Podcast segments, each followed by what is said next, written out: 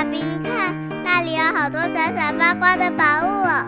真的耶，宝贝，那就是传说中的十灾故事同心阁。我们赶快去一探究竟吧！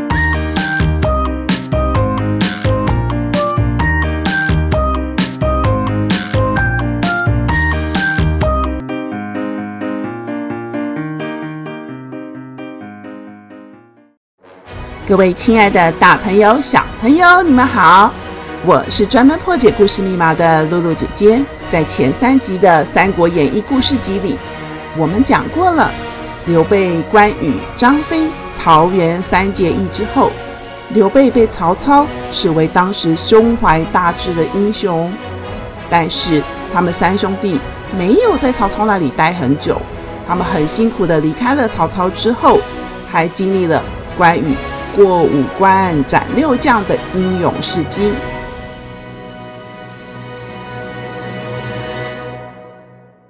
今天露露姐姐要分享的故事是三顾茅庐，新出场的人物就是神机妙算的卧龙先生诸葛亮。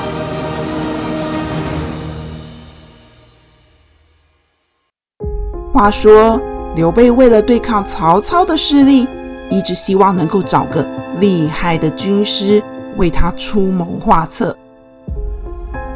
有人推荐他，在卧龙岗上有位年轻才俊，叫做诸葛亮。诸葛亮才智过人。刘备听说了许多诸葛亮的事迹之后，就很想去邀请这位诸葛先生加入他的阵营。刘备带着关羽。张飞去卧龙岗求见，沿途山色风光，人烟稀少，好不容易登上了卧龙岗，却没想到啊，运气不太好，扑了个空。诸葛亮出门小旅行了。隔了好几天，刘备呀、先派人打听好，知道诸葛先生已经回来了。他准备要再次出发前去拜访，可是那时候啊，已经进入冬天了，天气呀、变得好冷好冷。于是张飞就建议刘备：“大哥，你看这刮风下雪的，又天寒地冻，我们干嘛要亲自去呢？哎，那个诸葛亮啊，不就是个乡下人，派人就叫他来，不就好了吗？”刘备坚持说：“三弟。”你这什么话？诸葛先生可是当世贤人，哪是我们能招来的？当然要亲自去祈请啊！三兄弟冒着风雪再上卧龙岗，一路冷飕飕的，天寒地冻，风刮的人手指僵硬，皮肤疼。张飞忍不住说。哎，大哥，这个大雪天，干嘛跑那么远去见一个没有用的人呢？不如赶紧回家躲避风雪吧。刘备头也不回地说：“我就是要让诸葛先生知道我的诚意。如果两位弟弟怕冷，你们可以先回去。”张飞说：“我死都不怕，怎么会怕冷？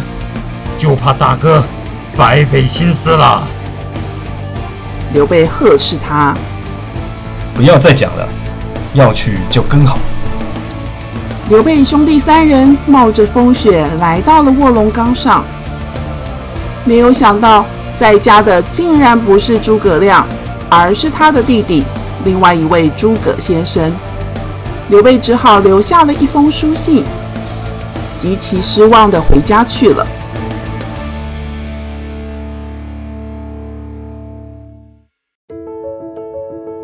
新春时节，刘备始终挂念着要造访诸葛亮。这一次啊，他特地挑了个黄道吉日，斋戒三天之后，又要启程去卧龙岗了。关羽跟张飞看到刘备慎重其事的模样，连关羽啊都劝谏刘备：“大哥两次亲自前往拜访诸葛先生，已经很多礼了。想那诸葛亮。”大概不过是个徒有虚名、没什么真材实料的家伙，怕被看穿，才会避而不见吧？大哥又何必那么执着要去见诸葛亮呢？张飞也跟着说：“大哥，既然你那么想见诸葛亮，那我拿条麻绳去把诸葛亮绑回来，给你看就好了。你就别跑这一趟了。”刘备斥责他们：“嗯，难道没听过以前周文王怎么礼敬姜子牙的吗？三弟，你实在太无礼了。你不想去，二弟跟我去就好。”张飞被刘备一骂，只好说：“既然两位哥哥要去，那我当然要跟。”刘备要求他：“要跟，就不准失礼。”因此，刘备一行人第三次上卧龙岗。这回诸葛亮总算在家了。可是童子说，诸葛先生还在睡觉。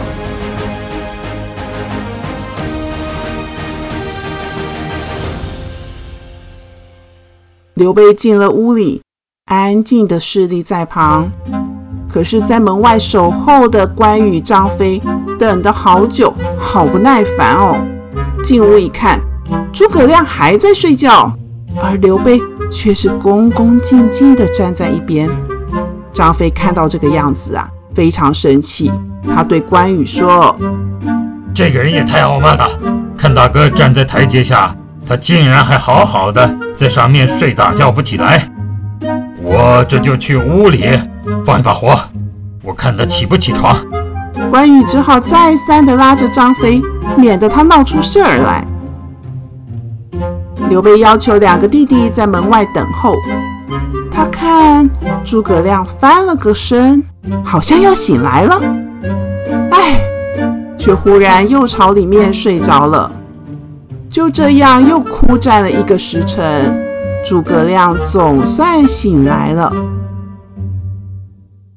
在了解刘备的来意与光复汉朝王室的志向之后，诸葛亮分析当时的天下局势，他说。曹操挟天子以令诸侯，是占了天时；孙权据守江东，称为东吴，是占了地利之便。天时地利人和，刘备只能以人和为优势，建立三国鼎立的局面。刘备听得头头是道，这个诸葛亮年纪轻轻，不出门却能知天下事。在卧龙岗的茅庐中，已经看出三分天下的大势，由衷佩服。刘备迎请诸葛亮下山相助。此后，刘备对待诸葛亮极其的恭敬礼遇。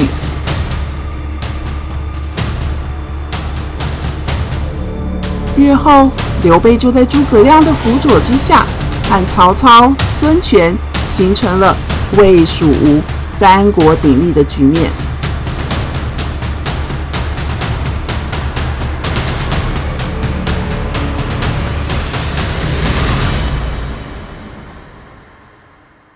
四十多岁的刘备，为了得到人才，宁可三顾茅庐，也要邀请才二十六岁的诸葛亮下山，可见他有多求才若渴啊！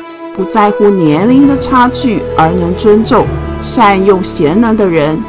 我们可以说，诸葛亮是被刘备的诚意打动才出山，也可以说，诸葛亮是经过充分的观察，才决定让刘备。成为他一生的老板。老板挑人才，人才也要会挑老板。学习与储备，礼敬贤士，展现诚意，仔细观察，掌握时机，这就是少年诸葛亮开始要一展宏图的第一步。各位小朋友。想知道诸葛亮有多神机妙算吗？我是露露姐姐，实在故事同心阁《三国演义》故事集，我们下次再会。